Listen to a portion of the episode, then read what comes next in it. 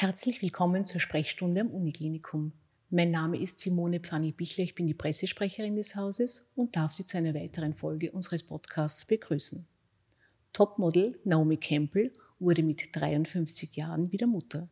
Sängerin Gianna Nannini ist 2011 im Alter von 54 Jahren zum ersten Mal Mutter geworden.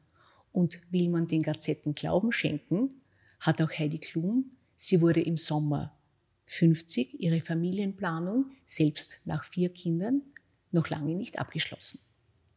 Spätes Mutterglück scheint also unter den Promidamen eine Selbstverständlichkeit.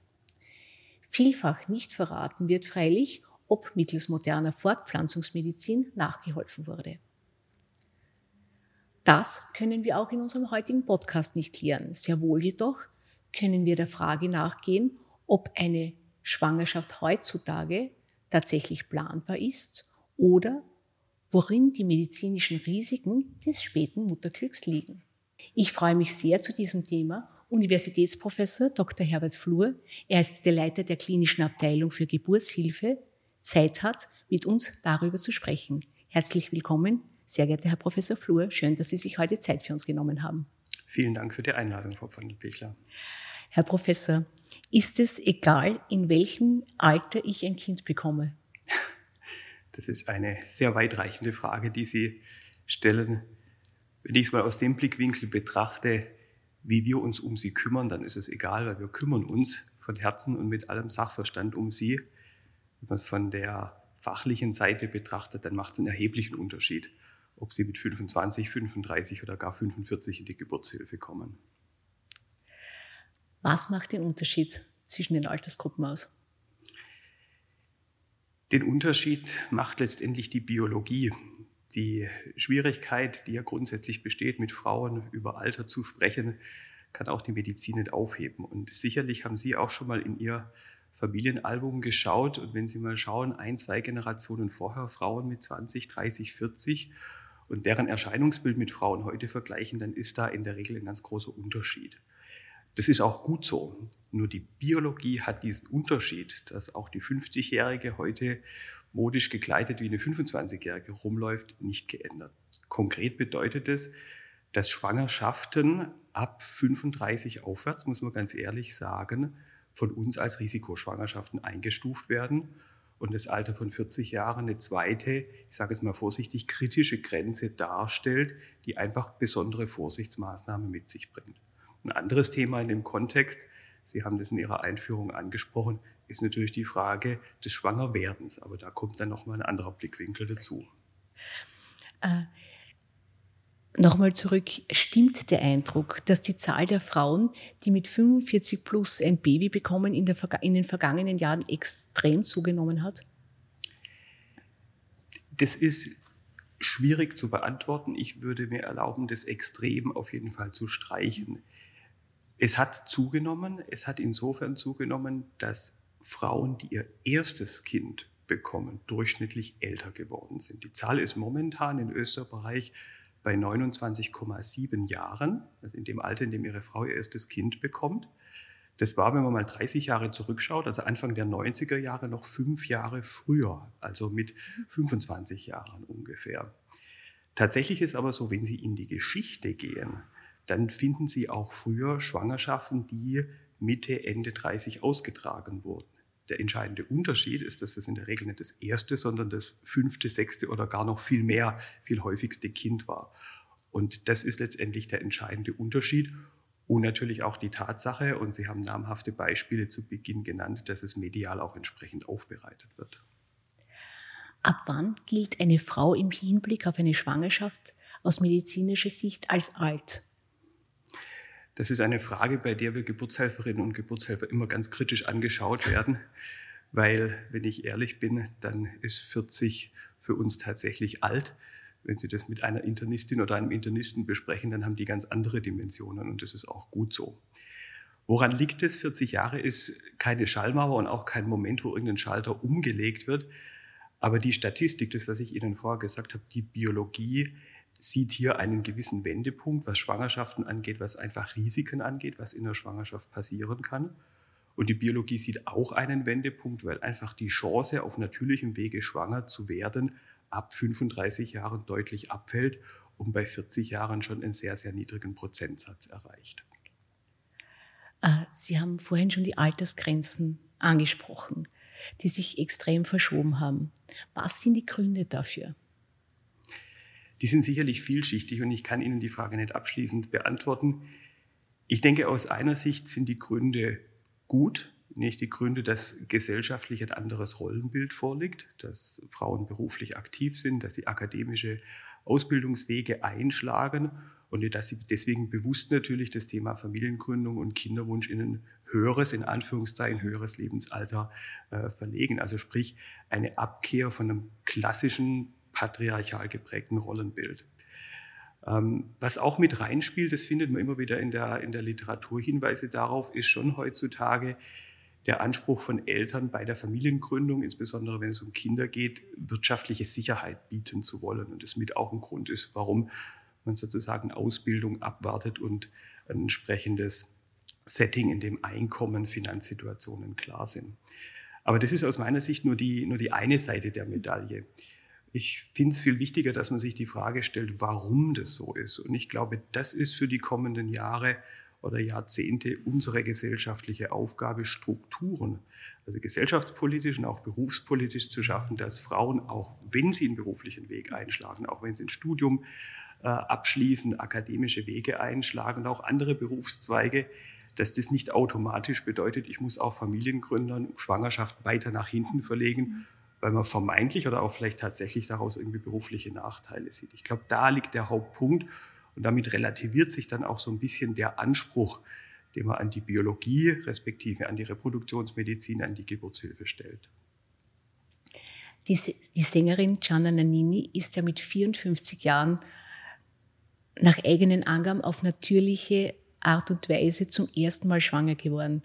Wie oft kommt das tatsächlich vor? Selten sehr, sehr selten. Ich meine, die Frage sei erlaubt, inwieweit das, was in der Presse kolportiert wird, auch wirklich stimmt. Aber vorstellbar ist es prinzipiell.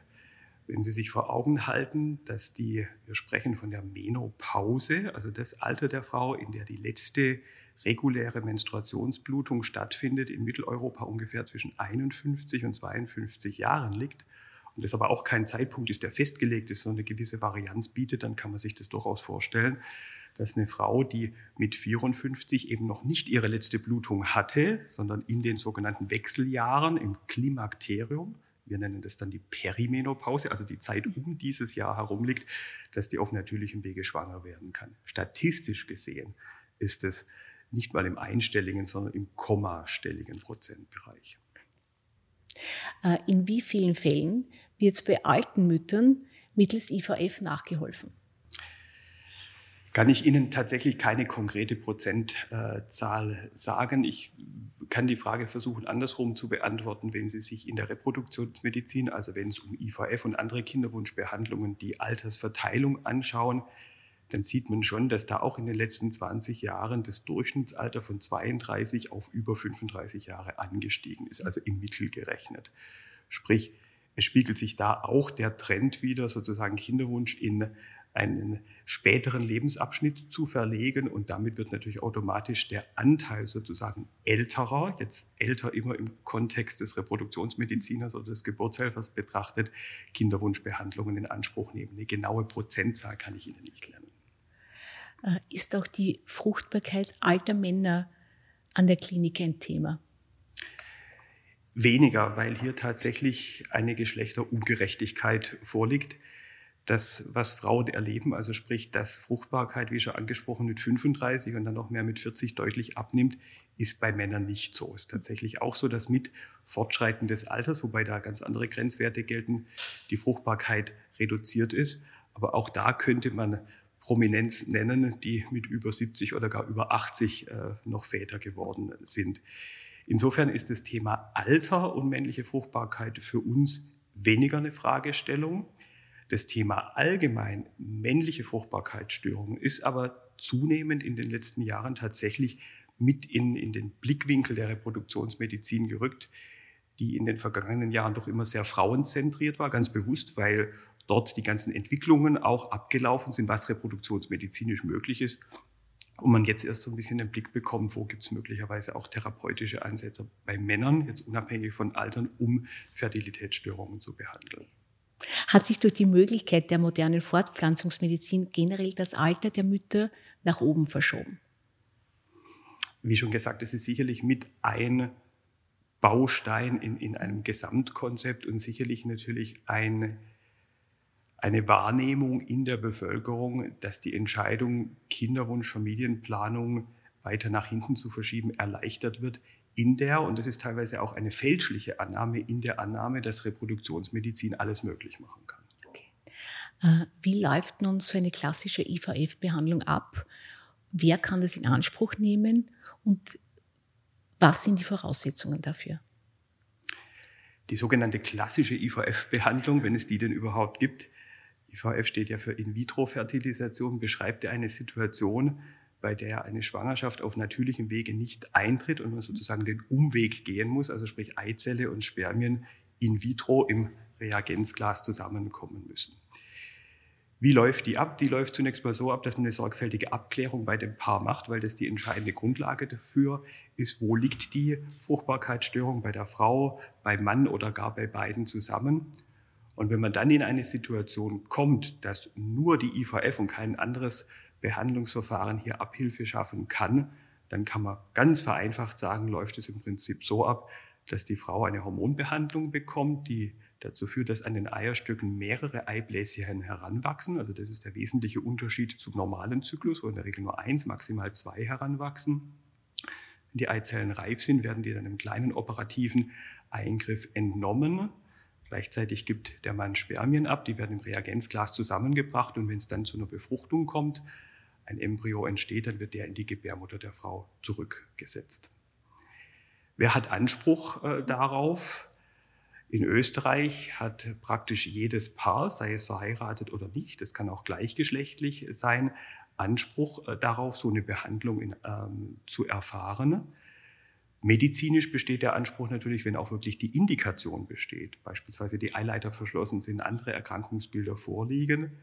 Der Anspruch, eine finanzielle Unterstützung zu bekommen, ist tatsächlich wieder, und jetzt sind wir bei Ihrem Ausgangspunkt, an das Alter gekoppelt. Okay. Nämlich da ist bei der Frau die Grenze 40 Jahre. Es kehrt immer wieder diese Zahl. Bei Männern hat man sich auf 50 Jahre geeinigt. Das ist in anderen Ländern teilweise anders geregelt. Äh, welche Behandlungen werden sonst noch durchgeführt? Ich hatte das ja schon angedeutet, die IVF stellt schon ein relativ invasives Verfahren dar.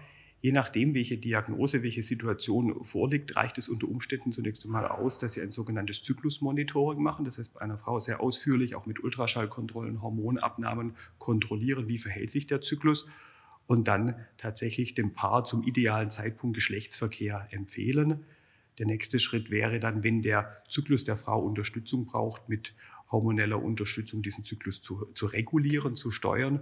Und der nächste Schritt ist tatsächlich dann die IVF, wobei man da auch inzwischen unterscheidet. IVF an sich bedeutet, dass Spermien, Eizelle für sich in ein Reagenzglas zusammenkommen.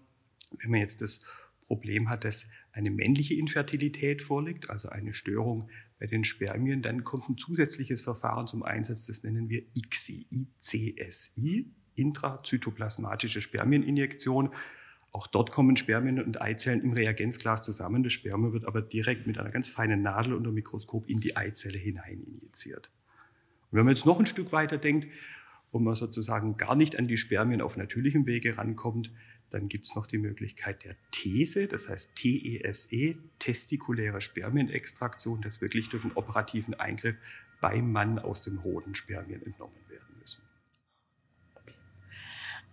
was ist der größte Irrtum, den Frauen oder Paare heutzutage in Verbindung mit dem Thema Fruchtbarkeit aussitzen? Ich glaube, der größte Irrtum ist der, den ich vorher schon kurz angedeutet habe, der Glaube an die uneingeschränkte Machbarkeit in der Reproduktionsmedizin. Machbarkeit sowohl im Hinblick auf das Thema Alter, wie schon angesprochen, aber auch im Thema im Hinblick auf Fertilitätsstörungen verschiedener Ursache. Ich glaube, das ist das Entscheidende, dass uns in der Reproduktionsmedizin es gelingen muss, dass wir inzwischen, wenn man das mit einer Zeit vor 20, 30, 40 Jahren vergleicht, wir unheimlich viele Möglichkeiten haben, Paare mit Infertilität zu unterstützen, dass aber doch immer wieder die Biologie hier gewisse Grenzen setzt, die man akzeptieren muss. Äh, ist es schon vorgekommen, dass Sie einem Paar oder einer Frau eine, eine IVF-Behandlung von einer IVF-Behandlung aufgrund des Alters abgeraten haben? Jein, sicherlich nicht aufgrund des Alters alleine, außer Sie haben natürlich eine Extremsituation, sprich eine Frau, die in der Menopause ist, einen entsprechend eingeschränktes Spermiogramm, bei der Sie dem Paar einfach von einer so niedrigen Schwangerschaftsrate ausgehend dann letztendlich von der Kinderwunschbehandlung abraten müssen. Das, was im Alltag eher eine Rolle spielt, und das gehört wieder so ein bisschen in dieses Feld dieses, ich nenne es jetzt mal Machbarkeitswahns, dass sich auch Paare mit teilweise grundlegenden gesundheitlichen Störungen, Handicaps vorstellen, bei denen sowohl eine Kinderwunschbehandlung als auch eine Schwangerschaft mit unter Umständen so hohen gesundheitlichen Risiken an sich verbunden sind, dass man das medizinisch nicht wirklich verantworten kann. Das ist aber selten und ist eher die Ausnahme. Wo liegen die Risiken generell? Wenn Sie Reproduktionsmediziner fragen, dann nennen die immer ad hoc zwei Risiken, wobei sie beim einen Risiko vielleicht schmunzeln, weil die Frage ist, ob man das als Risiko bezeichnet. Das ist die Chance, dass man Mehrlinge bekommt, also Zwillinge oder höhergradige Mehrlinge.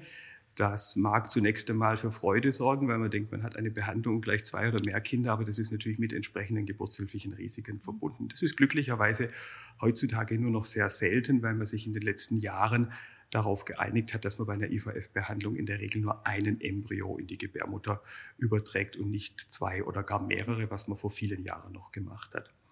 Das Zweite, was viel größer ist in der Dimension, ist das sogenannte Überstimulationssyndrom, also dass im Rahmen der hormonellen Vorbehandlung für eine IVF der Körper überreagiert. Auch das hat man in den letzten Jahren eigentlich gelernt, gut im Griff zu äh, bekommen, in den Griff zu bekommen. Was viel mehr eine Rolle spielt, aber das ist schwierig auch teilweise in Zahlen zu fassen, welche Risiken bringen Schwangerschaften, die durch eine IVF entstanden sind, an sich mit sich. Da gibt es Zahlen, die zeigen, dass gewisse Schwangerschaftskomplikationen häufiger sind. Und das ist sicherlich das, was man eher im Gesamtkontext, und da spielt wieder das Faktor, der Faktor Alter mit rein, die man betrachten muss. Was sind die Risiken? Kann man, kann man da Krankheitsbilder nennen? Wenn man sich an dem Thema Alter sozusagen jetzt wieder festklammert, mhm. was ich mir an der Stelle jetzt erlaube, dann ist es schon ernüchternd, wenn, sage ich mal, jetzt eine 40-jährige oder 40-plusjährige Frau vor einem sitzt, weil man eigentlich alle Risiken, die es in der Schwangerschaft gibt, als erhöht einstufen mhm. muss. Also sprich, das, die Wahrscheinlichkeit, Schwangerschaftsdiabetes zu bekommen, Bluthochdruck in der Schwangerschaft, eine Frühgeburt zu äh, erleiden oder auch schon, wenn man jetzt an den Beginn der Schwangerschaft äh, denkt, dass es zu einer Fehlgeburt kommt, all die Risiken sind statistisch gesehen tatsächlich höher. Das heißt im Umkehrschluss natürlich nicht, ähm, dass man jetzt die Hände über dem Kopf zusammenschlägt und einer Frau dann generell davon abrät oder gar wenn sie äh, schwanger ist, sie in Angst und Panik versetzt. Ich glaube, das Entscheidende, dass man lernt, mit der Situation umzugehen. Und Lernen bedeutet auch, dass die Schwangere akzeptiert, und da sind wir wieder beim Eingangsthema, dass eben eine Schwangerschaft mit 40 plus sehr wohl sehr gut verlaufen kann, aber eine ganz andere Überwachung und Betreuung braucht okay. als eine Schwangere bei einer 21-Jährigen zum Beispiel. Herr Professor Flur, warum gibt es Ärzte, die einer 60-Jährigen eine, eine Schwangerschaft ermöglichen? Wo ist da die Grenze? Ja, wo ist da die Grenze und warum gibt es Ärzte? Ich finde, das sollte man für sich selber letztendlich ähm, überlegen und muss, glaube ich, zwei Dinge trennen. Das eine ist die tatsächlich medizinisch-biologische Ethik, nenne ich das jetzt mal, also das, das Abwägen, wie hoch sind die Risiken versus die Chancen, dass eine Schwangerschaft überhaupt zustande kommt, dass eine Schwangerschaft erfolgreich ähm, abläuft. Ich glaube, das ist die, die Aufgabe von ärztlicher Seite. Es kommt sicherlich noch ein zweiter, wahrscheinlich viel größerer Aspekt dazu, aber ich, meine Überzeugung ist, dass es jetzt nicht uns Ärztinnen und Ärzten zusteht, das zu beurteilen, welche gesellschaftliche Bedeutung hat es, welche Bedeutung hat es für das Kind, das auf die Welt kommt, auf die Eltern, für das Familiengefüge. Ich glaube, das sind eher soziale, psychologische Überlegungen, wo wir uns zurückhalten müssen. Ähm, macht es einen Unterschied, ob ich als alte Mutter erstgebärend bin oder bereits mein zweites, drittes Kind bekomme? Für die Risiken, die in der Schwangerschaft auftreten können, wie gerade schon genannt, Schwangerschaftszucker, mhm. Bluthochdruck zum Beispiel, macht es keinen wesentlichen okay. Unterschied. Für die Risiken, die bei der Geburt vorkommen, ist es natürlich immer eine günstigere Ausgangsbedingung, wenn eine Frau schon mal Kinder geboren hat. Ausnahme natürlich, wenn sie beispielsweise schon einen oder mehrere Kaiserschnitte hatte, dann dreht sich die Situation natürlich gerade rum. Wie viele Kaiserschnitte kann man machen? Die Frage bekomme ich immer wieder gestellt. Ich kann sie Ihnen nicht beantworten. Ich kann mich an eine Schwangere erinnern, die hatte schon sechs Kaiserschnitte. Das war sozusagen die höchste Zahl, okay. ähm, bei der ich mit der Betreuung befasst war. Wenn man aber in Länder schaut mit hohen Kaiserschnittraten, beispielsweise nach Südamerika, Brasilien oder auch in den Iran, äh, dann gibt es dort sehr wohl auch Schwangerschaften, die schon mehrere Kaiserschnitte vorher gesehen haben. Äh, in welchem Alter bekommen Frauen in Österreich durchschnittlich ihr erstes Kind? 29,7 Jahre. Ich habe das in Vorbereitung auf das Gespräch extra nochmal nachgeschaut. Und wie vorher schon kurz erwähnt, vor 30 Jahren war das noch fünf Jahre früher. Interessant ist, wenn man es mit anderen Ländern vergleicht, innerhalb Europas sind die Italienerinnen die Frauen, die es scheinbar am weitesten nach hinten verschieben. Okay. Dort liegt es bei 31,1 und in Bulgarien bei 26,1. Die USA sind auch weit vorne mit 26,4 Jahren. Ganz interessant. Äh, welche medizinischen Konsequenzen kann es für die Frau und für das Kind haben, wenn man mit 45 plus Mama wird? Wie gesagt, für die Frau die schon erwähnten Risiken in der Schwangerschaft mit entsprechenden Komplikationen für das Kind natürlich indirekt die Risiken des, der höheren Wahrscheinlichkeit einer Frühgeburt mhm und natürlich einer deutlich höheren Häufigkeit von genetischen Erkrankungen, von Chromosomenstörungen, deren Häufigkeit einfach auch wiederum abhängig vom mütterlichen Alter zunimmt. Gelten alte Schwangere automatisch als Risikoschwangerschaften? Tatsächlich ja. Okay. Wir sprechen schon ab dem Alter von 35 von Spätgebärenden und ab 40 spricht man ganz klar von einer Risikoschwangerschaft. Aber das ist genau das, was ich, was ich betonen möchte das ist eben dann unsere Aufgabe in der, in der Geburtshilfe, in der Pränatalmedizin, dieses Wort Risiko, das wir ja alle irgendwo negativ assoziieren, verständlicherweise, nicht im Sinne eines angsteinflößenden Begriffs, sondern einem einfach mehr Fürsorge hervorrufenden Begriffs zu verwenden. Okay. Äh, wie alt war die älteste Mama, wo Sie das Kind auf die Welt gebracht haben? 56 Jahre Zwillinge. Das war vor kurz bevor ich von Heidelberg nach äh, Graz wechseln durfte. Herr Professor Flur, äh, gibt es Theorien oder eventuell sogar Studien, die sich damit beschäftigen, was das für eine Gesellschaft bedeutet, wenn eine Generation mit alten Eltern aufwächst? Das ist eine spannende, gute Frage, die, für die ich keine abschließende Antwort habe, zumal das wahrscheinlich auch eher den Bereich der Psychologie hineinspielt. Äh, was man sagen kann und vielleicht auch betonen muss, ist das Phänomen, dass Kinder, Mütter höheren Alters, jetzt höheren Alters wieder aus geburtshilflicher Sicht haben, also zwischen 35 und 40, prinzipiell nichts Neues ist.